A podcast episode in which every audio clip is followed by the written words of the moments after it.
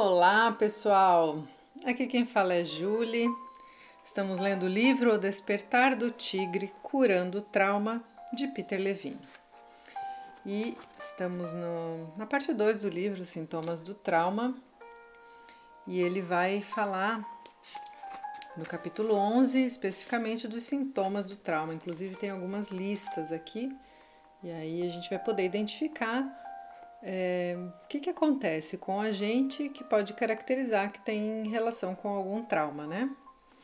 Então é bem específico, bem interessante. Vamos lá. Quando o nosso sistema nervoso nos prepara para enfrentar o perigo, ele passa a funcionar em estados de alta energia. O sistema nervoso voltará ao nível normal de funcionamento se pudermos descarregar essa energia enquanto nos defendemos ativa e efetivamente da ameaça ou logo depois do fato ameaçador. A nossa senso-percepção será de inteireza, satisfação e heroísmo. Se não formos bem-sucedidos ao lidar com a ameaça, a energia permanecerá em nosso corpo. Assim, criamos um dilema auto-perpetuante. No nível fisiológico, nosso corpo e mente trabalham juntos como um sistema integrado. Sabemos que estamos em perigo quando percebemos uma ameaça externa e nosso sistema nervoso fica muito ativado.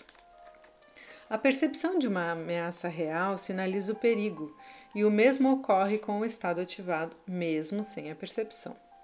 Você recebe a mensagem de que está em perigo não só por meio daquilo que realmente vê, mesmo perifericamente, mas também pelas sensações que vêm da experiência visceral inconsciente do seu estado fisiológico.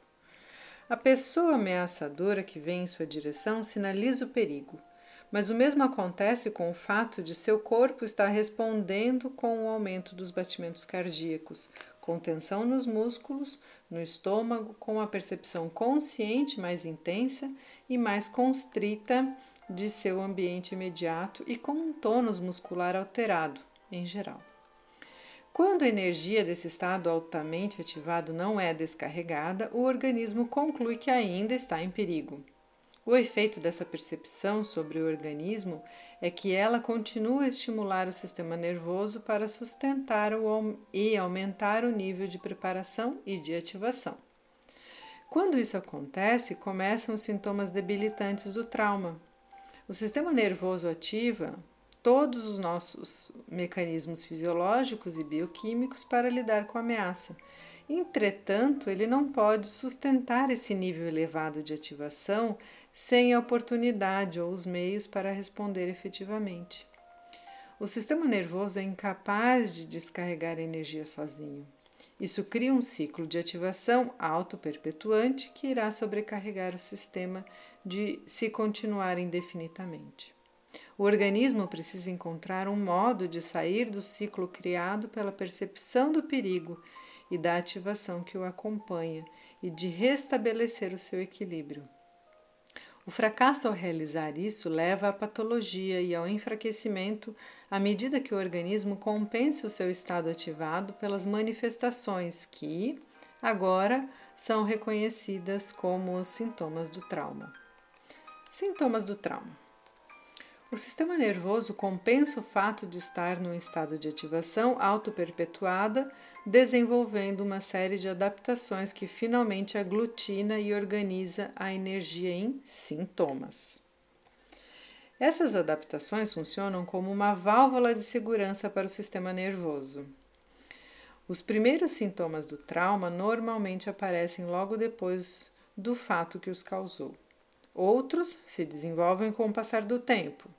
Como já mencionei, os sintomas do trauma são fenômenos energéticos que ajudam o organismo a lhe proporcionar um modo organizado para administrar, aglutinar a tremenda energia contida tanto na resposta original à ameaça quanto na resposta auto-perpetuada. Fazer uma lista completa de todos os sintomas de trauma conhecidos seria uma tarefa impossível por causa da singularidade da experiência de cada indivíduo. Contudo, existem sintomas que são uma indicação de trauma porque são comuns à maioria das pessoas traumatizadas. O sistema nervoso parece preferir alguns sintomas, apesar do grande número de possibilidades. De modo geral, alguns sintomas costumam aparecer primeiro.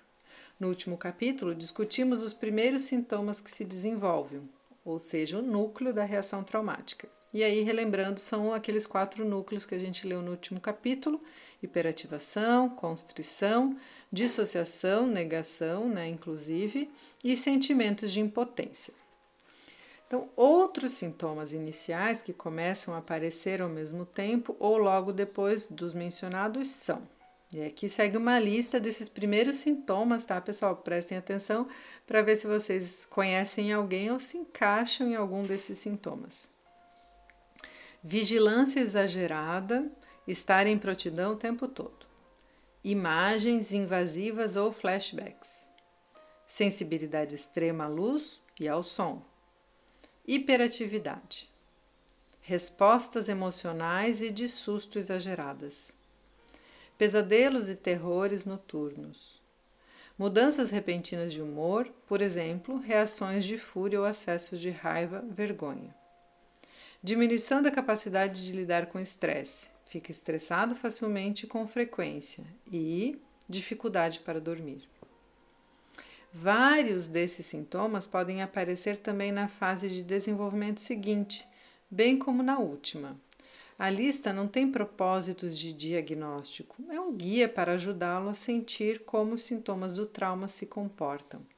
Os sintomas que geralmente ocorrem nesse próximo estágio de desenvolvimento incluem. Então, aqui vai mais uma lista de sintomas do próximo estágio do trauma, tá? ataques de pânico, ansiedade e fobias, branco mental ou devaneios, resposta de susto exagerada, sensibilidade extrema à luz e ao som, hiperatividade, respostas emocionais exageradas, pesadelos e terrores noturnos, comportamentos de aversão, evitar determinadas circunstâncias, atração por situações perigosas, choro frequente, mudanças repentinas de humor, por exemplo, reações de fúria acessos de raiva e vergonha, atividade sexual exagerada ou diminuída, amnésia e esquecimento, incapacidade de amar, cuidar ou se ligar a outras pessoas, medo de morrer, de ficar louco ou de ter uma vida curta Diminuição da capacidade de lidar com o estresse. Fica estressado facilmente com frequência. E por último, dificuldade para dormir. O grupo final de sintomas incluem que geralmente demoram mais para se desenvolver. Na maioria dos casos, foram precedidos por alguns dos sintomas anteriores. Você deve ter percebido que alguns sintomas aparecem nas três listas. Não há uma regra fixa que determine qual sintoma o organismo irá escolher ou quando irá fazê-lo. Lembre-se, nenhuma dessas listas é completa. Os sintomas que em geral se desenvolvem por último são. Então, vai mais uma lista maior do que as outras, tá, pessoal? A lista diz assim: timidez excessiva.